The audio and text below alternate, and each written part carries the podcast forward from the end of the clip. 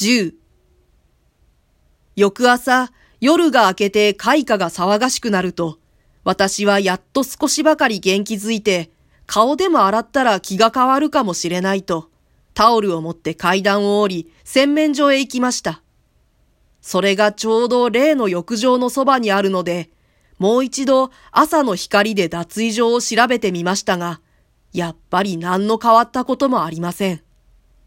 洗面を済ませて部屋に帰ると、私は湖水に面した障子を開けて、腹いっぱいに朝の空気を吸い込みました。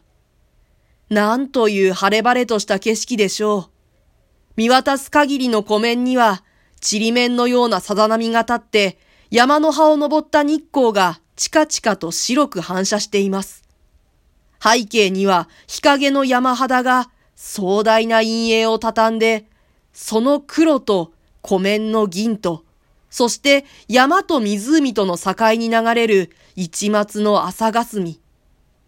長い滞在の間にも朝寝坊の私は珍しくそんな景色を見たのでした。その景色に比べては私のやらいの恐怖がなんとむさ苦しく見えたことでありましょう。お早いのでございますね。後ろに冷やかすような女の声がして、そこへ朝のお膳が運ばれました。一向食欲などありませんでしたが、ともかく私はお膳につきました。そして箸を取りながら、ふともう一度昨夜のことを確かめてみる気になったのです。朝の晴れやかな空気が私の口をいくらか快活にしました。君は知らなかったかい？夕べ湯殿の方で変な叫び声がしたように思ったが、何かあったのじゃないかい？私はさもひょうきんな調子でこんな風に始めました。そして様々に問い試みたのですが、女中は何事も知らないのです。客のうちには無論怪我人などなく、付近の村人にもそんな噂を聞かないというのです。あの手負いが今まで人に気づかれぬはずはありませんから、その噂が耳里い女中たちに伝わっていないとすると、昨夜のことはいよいよ一条の悪夢に過ぎなかったのかもしれません。私はさらに自分自身の神経を心配しなければなりませんでした。それからしばらくして今更寝るわけにもいかず、部屋に座ったままうつうつと物思いにふけっていた私の前に、一人の訪問者が現れました。それは先ほどちょっと記した面識の青年で、やはり同じ宿に泊まっている河野という男でしたが、これがこの物語の主人公とも言うべき人物なのですから、ここに少しく彼のことを説明しておかねばなりません。私と彼とは浴場の中だとか、湖のほとりだとかで、二三度あったのに過ぎませんが、彼もまた、私のようにどちらかといえば憂鬱な方らしく、いつの時もぼんやりと一つところを見つめているのを見かけました。ふとしたことから話し合ってみたのですが、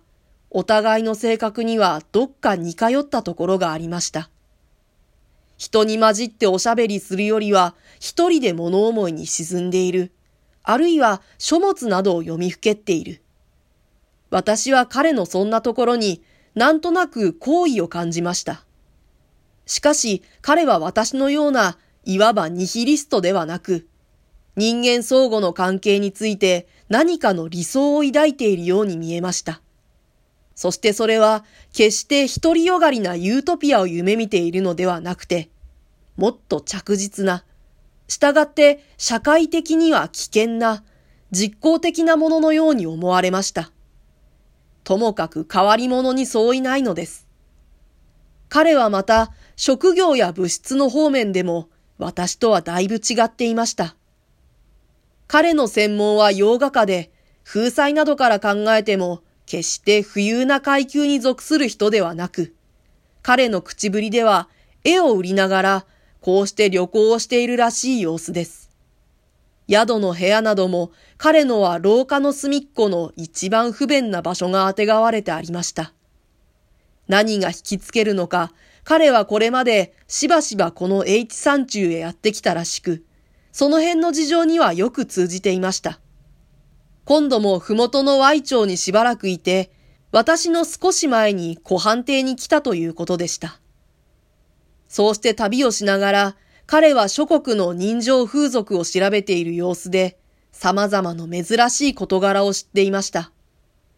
旅のいとまには、彼は携えている書物に読みふけるらしく、手垢で黒くなった四五冊の難しい書物が、いつも彼の座右にあるのでした。いや、これでは少しお話が硬くなりすぎたようです。河野の紹介はこれぐらいにとどめて、さて、彼がその朝、私の部屋を訪ねたところへ立ち返ることにいたしましょう。彼は私の部屋へ入ってくると、私の顔をじろじろ眺めて、どうかしましたか？大変顔色が悪いようですが。と聞くのです。昨夜眠れなかったものですから。私はさりげなく答えました。不眠症ですか。いけませんね。そして私たちはしばらくいつものような議論とも世間話ともつかぬものを取り交わすのでした。が、やがて私はそんなのんきな会話に耐えきれなくなりました。ともすれば昨夜のことで頭がいっぱいになって、河野の物知り顔な議論など一向耳に入らぬのです。そうしてイライラしているうちに、私はふと、この男に話して彼の判断を聞いてみたら、と考えました。彼なれば相当私を理解もしていてくれるのですから、なんとなく話しやすい気がするのです。そこで私は昨夜の一部始終をすっかり彼に打ち明けてしまいました。覗き眼鏡の秘密を明かすときには、それでも随分恥ずかしい思いをしたことですが、